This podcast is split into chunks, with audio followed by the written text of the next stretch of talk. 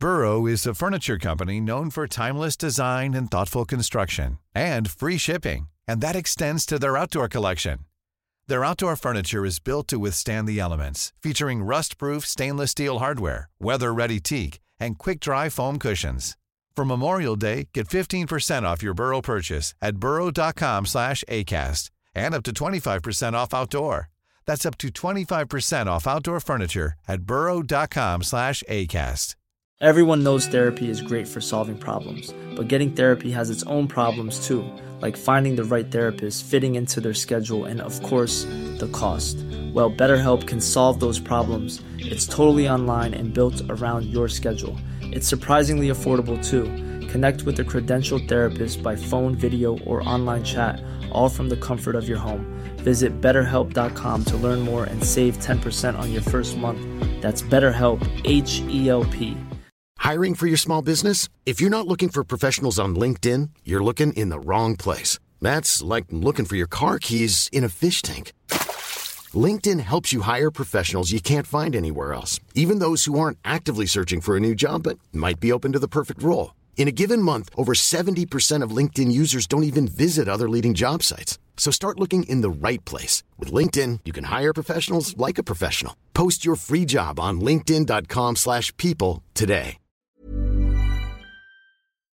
Buenas noches, bienvenidos al Criminalista Nocturno.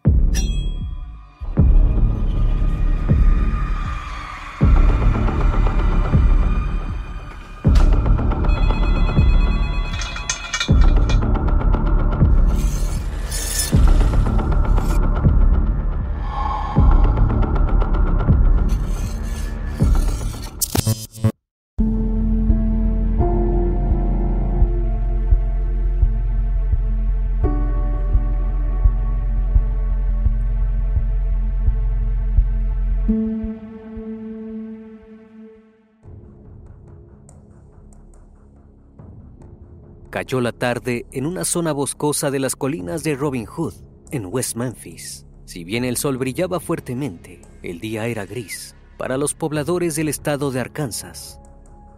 Casi 24 horas atrás, tres niños habían desaparecido sin dejar rastro alguno. La búsqueda por parte de los familiares y la policía ya llevaba largas horas. Cuando estaban a punto de darse por vencidos, un oficial observó un zapato negro flotando en un pantanoso arroyo. Siguió su rastro hasta llegar al final del canal de drenaje. Flotando en el fondo del agua se encontraban los cuerpos de los pequeños, sin prenda alguna. Habían sido atados de pies y manos, con los cordones de sus propios zapatos. El horror no terminaba ahí. Las heridas que presentaban sobrepasaban la crueldad humana. El criminalista nocturno. El 5 de mayo de 1993, el clima era perfecto en la pequeña ciudad de West Memphis, en el condado de Crittenden, Estados Unidos. Tres amigos de 8 años se preparaban en sus casas para salir a jugar. Los pequeños se habían conocido en la escuela primaria Weaver, aunque lo que los unió fue el grupo Scout de la zona, donde los tres habían alcanzado el rango de lobatos. Por un lado, estaba Stevie Edward Branch, nacido el 26 de noviembre de 1984, hijo de Steven y Pamela Branch. Sus padres se habían divorciado cuando era pequeño y luego su madre se casó con Terry Hobbs. Años después, la familia se agrandó y nació su hermana menor. El pequeño medía 1.28 metros, pesaba 29 kilos y tenía cabello rubio oscuro. Era un estudiante con honores y tenía un futuro prometedor, pero por el momento solo era un niño. Ese día se colocó una camiseta blanca y pantalones vaqueros azules. Salió de su casa en su bicicleta negra y roja. Christopher Mark Byers nació el 23 de junio de 1984. Sus padres eran Melissa DeFear y Rick Murray. Se divorciaron cuando él tenía tan solo cuatro años. Poco tiempo después, su madre se casó con John Mark Byers, quien lo adoptó. Junto a su hermano de 13 años, formaron una nueva familia. Era el más chico del grupo, medía 1.22 metros, pesaba 23 kilos y tenía cabello castaño claro. Su físico acompañaba a su personalidad. era muy dulce e inocente. Se puso unos pantalones azules, zapatos oscuros y una camiseta blanca de mangas largas y se marchó rumbo a su destino. El grupo se completaba con Michael James Moore. El niño nació el 27 de julio de 1984. Era hijo de Todd y Dina Moore. Además tenía una hermana un año mayor que él. Era el líder y destacaba por su personalidad fuerte. Medía 1.28 metros, pesaba 35 kilos y tenía cabello castaño. Antes de salir, se colocó unos pantalones azules, una camisa de los Boy Scout y una gorra de la misma agrupación. Le gustaba usar el uniforme incluso cuando no estaba en las reuniones. Era todo un fanático. Montó en su bicicleta verde y fue al encuentro de Christopher y Stevie. Los tres niños se dirigieron hacia las colinas de Robin Hood, donde jugaron durante toda la tarde. A las 6.30, el padrastro de Christopher comenzó a gritarles que era hora de regresar a sus casas, pero solo escuchó el eco de su voz, devolviéndole su llamado. Luego de media hora de espera y ansiedad, Mark Byers decidió ir a la estación de policía para reportar a los tres pequeños como desaparecidos. Si bien las autoridades iniciaron una búsqueda, tuvo que ser limitada debido a que ya estaba muy oscuro y los árboles cubrían toda la zona.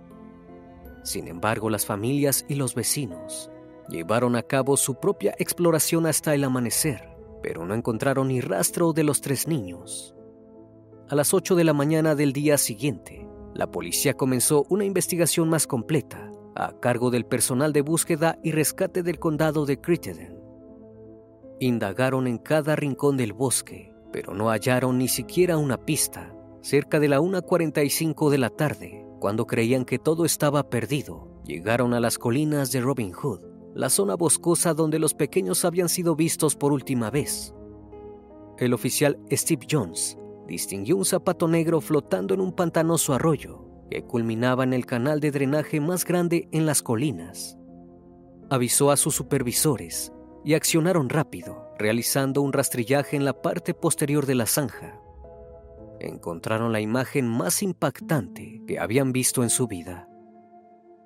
Los cuerpos sin vida de los tres niños se hallaban en el fondo del lago. Habían sido atados de pies y manos, con los cordones de sus propios zapatos. Sus tobillos derechos estaban amarrados con sus muñecas derechas por la espalda, del mismo modo que sus piernas y brazos izquierdos. El horror no terminaba ahí. Tanto Michael como Stevie tenían hematomas por todo su cuerpo. Por su parte, Christopher poseía moretones y laceraciones en varias partes del cuerpo, así como cortes en sus partes íntimas. Además presentaba mordidas pero esto no fue de especial atención para los detectives. Nadie podía entender la magnitud del crimen. Había sido perpetrado con una crueldad que traspasaba los límites humanos. En el fondo de la misma fangosa zanja, enrollada en palos, encontraron la vestimenta de los pequeños. La mayor parte de las prendas estaban al revés, como si se las hubieran quitado rápidamente. Algo llamó especialmente la atención de los detectives. La ropa interior de dos niños no estaban en ninguna parte y uno de los pantalones tenía rastros de fluido. Entonces se comenzó a especular sobre un posible móvil de abuso íntimo. Pero antes de sacar conclusiones, debían esperar a los análisis forenses. El caso recién estaba comenzando. El proceso se entorpeció los agentes habían retirado los cuerpos de los lugares donde fueron encontrados antes de que los forenses llegaran para realizar los estudios pertinentes. El lugar de investigación fue contaminado debido a que el jefe de la policía fumaba sin parar, tirando las colillas de los cigarros a la zanja. Las necropsias indicaron que Christopher pereció por múltiples heridas que hicieron que se desangrara, mientras que Stevie y Michael fallecieron cuando fueron ahogados en la zanja. La hipótesis del abuso fue desechada debido a que los estudios arrojaron que las heridas eran consecuencias de un ataque con un cuchillo y no había señales de abuso íntimo en el cuerpo de los menores. Se comenzó a especular sobre la posibilidad de que los pequeños hubieran sido asaltados en algún lugar cercano al arroyo para luego ser asesinados en la zanja. La necropsia de Christopher destacó por sobre la del resto. Era la única víctima con fármacos presentes en su organismo, más precisamente Ritalin. Si bien el niño tomaba la medicación diariamente, debido a su trastorno por déficit de atención con hiperactividad, la dosis encontrada en él correspondía a un nivel superior al indicado por su terapeuta. Los detalles que salían a la luz del caso eran cada vez más perturbadores y la gente del pueblo se sentía cada vez más insegura. Comenzaron a ejercer presión sobre la policía. Necesitaban un culpable rápido. Fue entonces como si una luz lo hubiera iluminado. Un agente pensó en un adolescente que encajaba con el perfil del criminal. Su nombre era Damien Eccles. Tenía 18 años y contaba con una vasta cantidad de antecedentes por delitos menores como vandalismo y hurto. Dejó la secundaria e incluso llegó a estar internado en una institución por problemas de salud mental. La policía estaba especulando desde hacía tiempo cuán lejos podía llegar. Era el chivo expiatorio perfecto.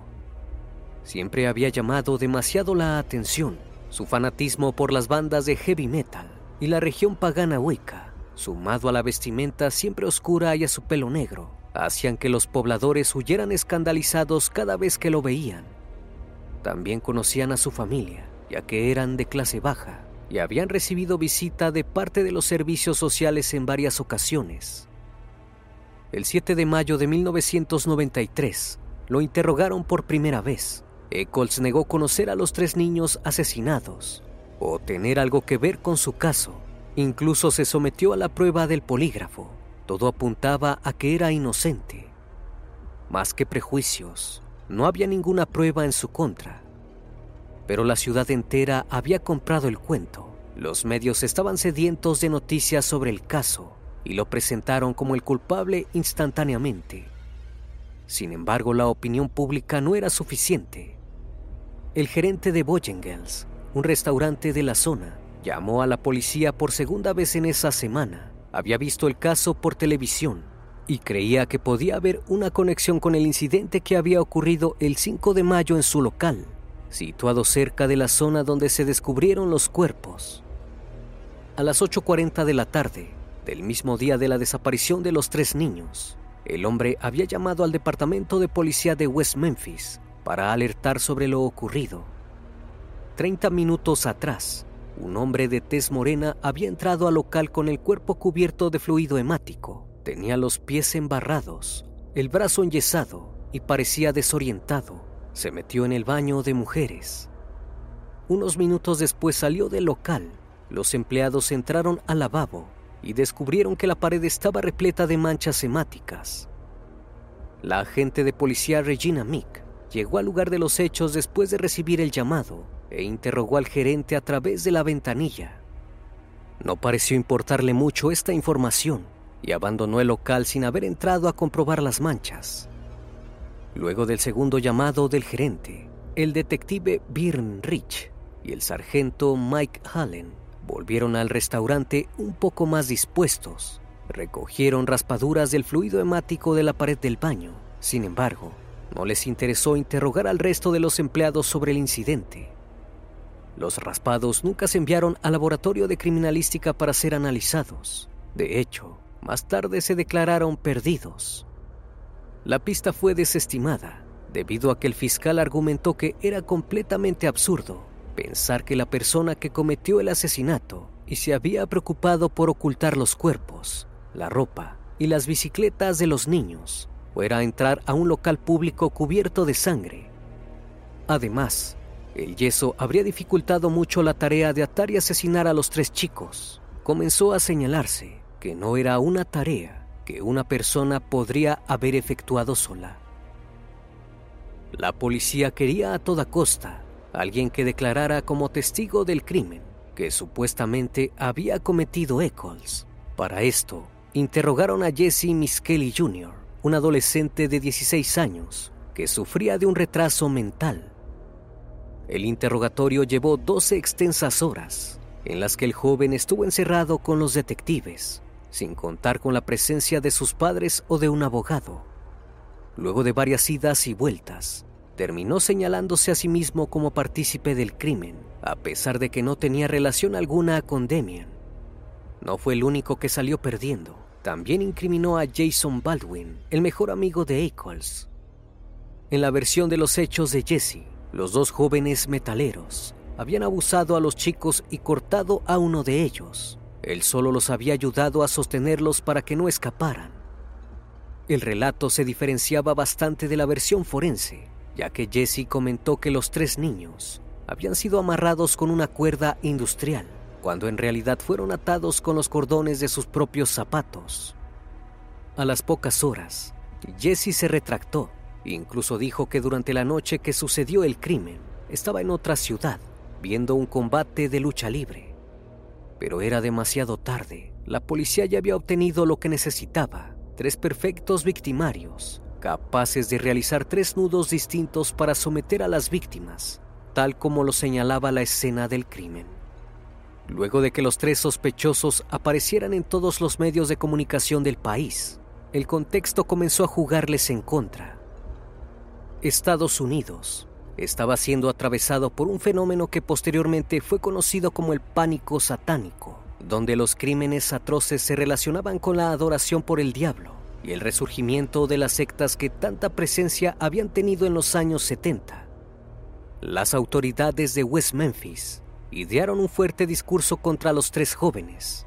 Eran seres rechazados por la sociedad que llevaron a cabo el asesinato de los tres menores para perpetrar un ritual satánico.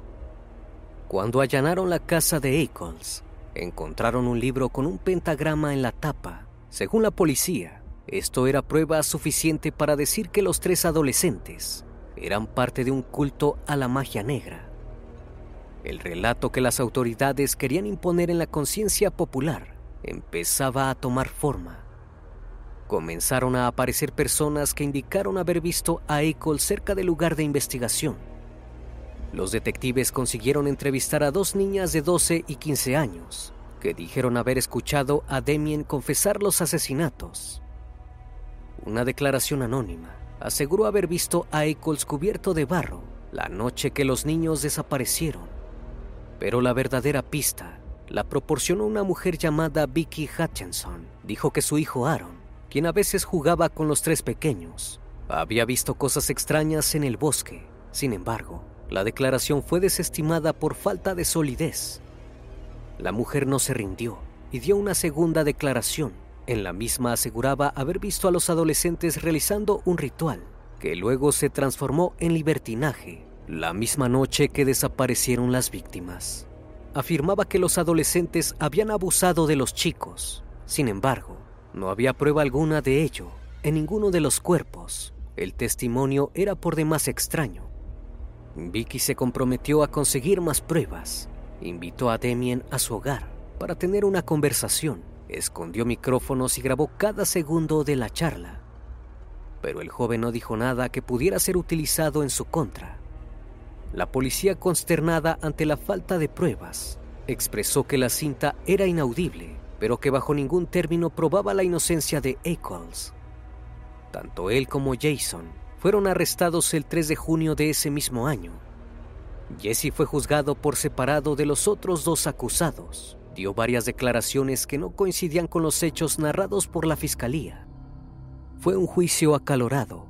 Un experto en declaraciones falsas señaló que el joven había sufrido cohesión policial. Se habían aprovechado de su condición mental para narrarle una versión del crimen y había terminado creyéndola. Sin embargo, nada de esto fue tomado en cuenta a la hora de efectuar la sentencia. El 5 de febrero de 1994, Jesse fue acusado por un cargo de asesinato en primer grado y dos cargos de asesinato de segundo grado. Si bien se libró de la pena capital, el juez lo sentenció a cadena perpetua por más de 40 años. El juicio de Eccles y Baldwin fue tan escandaloso como el de su compañero. Se usó como evidencia del móvil de los asesinatos unos libros de Stephen King banderas negras de grupos de metal y letras de canciones escritas en las paredes de las habitaciones de los acusados. El veredicto fue contundente. Los jóvenes eran parte de un culto satánico y habían asesinado a los menores para llevar a cabo un ritual. También se presentaron como evidencia unas fibras y un cuchillo encontrado por buceadores en un lago detrás de la casa de Baldwin. No obstante, no se pudo probar que ninguno de estos objetos perteneciera a los jóvenes acusados. Era evidencia circunstancial. No tuvieron derecho a apelar. Gran parte de las pruebas que los abogados de la defensa esperaban presentar fueron excluidas por el juez. Ackles fue sentenciado a pena capital con inyección letal por ser el autor intelectual de los crímenes, mientras que Baldwin fue sentenciado a cadena perpetua. Cuando preguntaron si había algún motivo por el que la sentencia no debía ser dictada, Baldwin reafirmó su inocencia. Ackles, completamente destruido, negó con la cabeza. La fecha de ejecución estaba programada para el 5 de mayo de 1994, pero nada era tan simple. Para las familias de las víctimas, la sentencia se había dictado demasiado rápido y había cosas que no cerraban. Comenzó la parte más mediática del caso, que atrajo la atención de los personajes más inesperados. Los jóvenes ya eran conocidos por todo el país como los tres de West Memphis. El caso despertó el interés de varios exponentes del mundo de la música que Jason y Damien escuchaban. Entre ellos estaba el líder de Pearl Jam, Eddie Vedder quien les ayudó a recaudar dinero para su defensa legal. Natalie Maines, cantante de las Dixie Chicks, también se sumó a la causa del trío, la banda de metalcore Sao, en su álbum Desfile del Caos. Incluyó una canción inspirada en el caso llamada Libertad a los Tres. Pero no solo los músicos formaron parte de la defensa mediática, los jóvenes recibieron el apoyo de Johnny Depp y de varios directores de cine, Ryan Reynolds here from Mint Mobile. With the price of just about everything going up during inflation, we thought we'd bring our prices down. So to help us, we brought in a reverse auctioneer, which is apparently a thing. Mint Mobile unlimited premium wireless. Ready to get 30, 30, bit to get 30, bit to get 20, 20, 20, bit to get 20, 20, bit to get 15, 15, 15, 15 just 15 bucks a month. So, Give it a try at mintmobile.com/switch. slash $45 up front for 3 months plus taxes and fees. Promo for new customers for limited time. Unlimited more than 40 gigabytes per month slows. Full terms at mintmobile.com. If you're looking for plump lips that last, you need to know about Juvederm lip fillers. With Juvederm Volbella XC and Juvederm Ultra XC, your lip look, whether it's subtle or bold, can last up to one full year with optimal treatment and no additional maintenance. Find a licensed specialist and see if it's right for you at Juvederm.com today. That's J U V E D E R M.com. Add fullness to lips in adults over 21 with Juvederm Volbella XC or Juvederm Ultra XC. Do not use if you have severe allergies or a history of severe allergic reactions, or if you're allergic to lidocaine or the proteins used in Juvederm. Tell your doctor if you have a history of scarring or taking medicines that decrease the body's immune response or that can prolong bleeding. Common side effects include injection site redness, swelling, pain, tenderness, firmness, lumps, bumps, bruising, discoloration, or itching. As with all fillers, there's a rare risk of unintentional injection into a blood vessel, which can cause vision abnormalities, blindness, stroke, temporary scabs, or scarring. For full important safety information, visit juvederm.com. Se filmaron tres documentales dirigidos por Joe Berlinger y Bruce Skinowski. En los mismos se mostraba un registro del caso, criticando el veredicto de la justicia. El primero fue llamado Paraíso Perdido, los niños asesinados en las colinas de Robin Hood, y contó con la presencia de la banda metálica lo cual atrajo más atención al caso. Gracias a eso pudieron continuar con Paraíso Perdido 2, Revelaciones, y la saga cerró con Paraíso Perdido 3, Purgatorio. Los documentales removieron la conciencia de los norteamericanos, que comenzaron a sospechar que los jóvenes eran inocentes y a sumarse al pedido de la justicia. También se publicaron varios libros sobre los tres de West Memphis, entre ellos la sangre de los inocentes, de Guy Real, Nudo del Diablo, la verdadera historia de los tres de West Memphis, de la autora Mara Leverit. En todo se sostenía que los tres sospechosos fueron condenados de forma injusta. Incluso Jason Baldwin se animó a escribir sus memorias desde la cárcel en un libro titulado Vida después de la muerte. En el año 2002, Henry Rollins trabajó junto a otros conocidos vocalistas de rock en el álbum llamado Rise Above, 24 canciones de Black Flag en beneficio de los tres de West Memphis.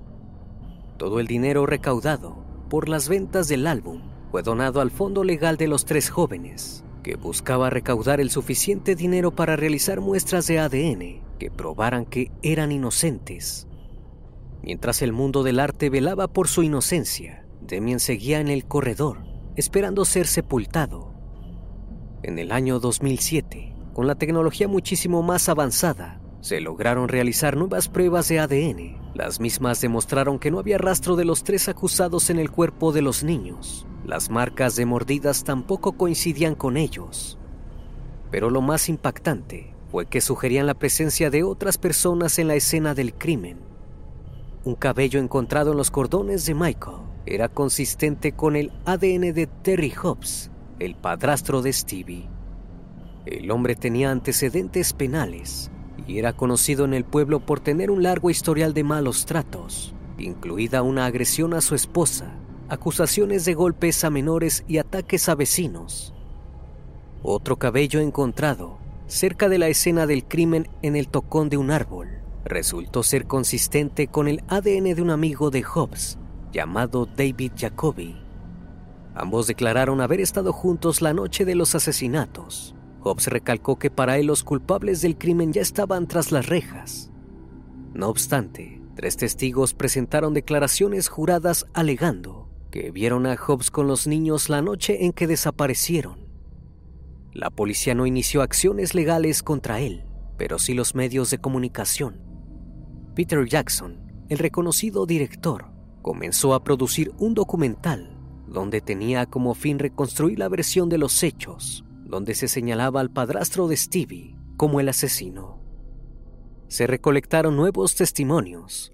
Jolene McCaggy, tía de Stevie, afirmó haber visto a Hobbs lavando ropa la noche de los asesinatos, presumiblemente para limpiar el barro de sus prendas. Como si esto fuera poco, una preciada navaja de bolsillo propiedad de Stevie, que casi siempre llevaba consigo, fue encontrada posteriormente entre las posesiones de su padrastro. Por último, y quizás lo más condenatorio, tres jóvenes afirmaron que un sobrino de Hobbs les dijo que su tío había sido el asesino, pero que era un secreto de familia. Las opiniones entre los familiares de las víctimas comenzaron a dividirse. El padrastro de Chris Byers comenzó a sospechar de Hobbs, llegando a llamarlo asesino de pequeños. Sin embargo, Todd Moore consideró que las pruebas contra Hobbs no eran convincentes. Señaló que su hijo pasaba mucho tiempo en casa de Stevie y que podría haber recogido fácilmente el pelo con ADN en sus cordones en una de esas ocasiones. La gota que rebasó el vaso fue la reaparición de Vicky Hutchinson. La mujer contó que en su momento accedió a colaborar con la policía a cambio de una recompensa de 30 mil dólares debía dar información falsa para inculpar a Eccles. Todo indicaba que era momento de redimir a los tres de West Memphis. En el año 2010, a 17 años del crimen, la Corte Suprema de Arkansas ordenó que las pruebas de ADN debían dar lugar a un nuevo juicio. Los tres de West Memphis llegaron a un acuerdo con la fiscalía. Se apegaron a la doctrina Alford, la cual les permitió afirmar su inocencia pero reconocieron que los acusados tenían suficiente evidencia para condenarlos. El 19 de agosto de 2011, fueron liberados con 10 años de sentencia suspendida, tras haber pasado 18 años en prisión. No obstante, permanecen en libertad condicional y podrían ser encarcelados de nuevo por más de 21 años si reincidieran. El procedimiento les permitía a los acusados la libertad de expresión para decir que son inocentes aunque en la declaración siguen figurando como culpables. Durante entrevistas concedidas después de su liberación, Baldwin dijo que se había mostrado reacio a declararse culpable de crímenes que no había cometido, pero lo hizo para evitar a Eccles la pena capital. Aunque las familias de dos de las víctimas llegaron a creer que el trío era inocente, un espectador les gritó asesinos cuando los tres salían del tribunal. Será muy difícil deshacer el escándalo que la policía de West Memphis construyó. En una rueda de prensa, Los tres adolescentes convertidos ya en adultos dijeron que lo que más les importaba era limpiar su nombre. Decenas de famosos siguieron recopilando datos y analizando los detalles del caso. Incluso se realizaron programas de televisión donde los exacusados dieron entrevistas hablando sobre el infierno que vivieron en la cárcel. El documental producido por Peter Jackson contó con el apoyo de Ackles para ser terminado y fue estrenado en la edición de 2012 del Festival de Cine de Sundance. En 2013 fue estrenado un largometraje de ficción. Baldwin obtuvo varios títulos mientras estaba en prisión. En el 2017 se mudó a Texas, donde fundó una asociación sin fines de lucro destinada a revocar condenas injustas. Los tres de West Memphis agradecieron públicamente el apoyo de Hollywood para probar su inocencia. Si bien para ellos su libertad fue un punto final, para las familias de las víctimas fue solo un punto y aparte. En 2013 surgió una nueva versión de la historia narrada por Billy Wayne Stewart, un traficante confeso, y Benny Guy, un delincuente convicto. El relato no era de primera mano, sino que les había llegado mediante Buddy Lucas, un adolescente del pueblo. El 5 de mayo de 1993, el joven había salido junto a Terry Hobbs, David Jacoby y su amigo Jollinsward. Fueron a la casa de Sturt para comprar hierba. Enseguida subieron a la camioneta de Hobbs y condujeron por la ciudad, fumando y bebiendo whisky. Planning for your next trip? Elevate your travel style with Quince. Quince has all the jet setting essentials you'll want for your next getaway, like European linen, premium luggage options, buttery soft Italian leather bags, and so much more. And is all priced at 50 to 80% less than similar brands. Plus, Quince only works with factories that use safe and ethical manufacturing practices. Pack your bags with high-quality essentials you'll be wearing for vacations to come with Quince. Go to quince.com/pack for free shipping and 365-day returns. Llegaron a una zona boscosa. En ese momento, Hobbs pidió a los dos adolescentes que se bajaran y lucharan mientras él y Jacoby observaban, en un acto fetichista. No quedó claro si luego de eso desembocó en una actividad íntima. Durante el transcurso de esa tarde, Chris Byers, Michael Moore y Stevie Branch aparecieron en sus bicicletas. Luego de observar con atención, los niños se dieron cuenta que estaban viendo algo que no debían y decidieron marcharse, pero era demasiado tarde. Hobbs gritó a sus acompañantes que detuvieran a los chicos mientras Jacoby golpeaba a uno de ellos. Allí fue cuando sucedió el ataque, donde el miembro de Christopher terminó cortado. Los otros niños habían visto demasiado, así que debían asesinarlos a todos. La ropa y los cuerpos de los chicos fueron recogidos y arrastrados hasta el agua, y sus bicicletas fueron arrojadas al pantano. Según Stewart, cuando intentó llamar al investigador de la policía de West Memphis para contarle la historia de Buddy Lucas, este ni siquiera se molestó en devolver las llamadas. Las declaraciones son de conocimiento público, pero el caso sigue sin reabrirse. No se sabe si para las autoridades es mejor que el caso quede como un mito colectivo antes de conseguir justicia verdadera para las víctimas y las familias. Una vez más, estimado público, agradezco su compañía. Gracias por brindar un espacio de su tiempo para conocer un caso más de este canal. Si aún no estás suscrito, te hago la cordial invitación a que lo hagas y formes parte de esta gran comunidad. Esto es El Criminalista Nocturno. Hasta la próxima emisión. Buenas noches.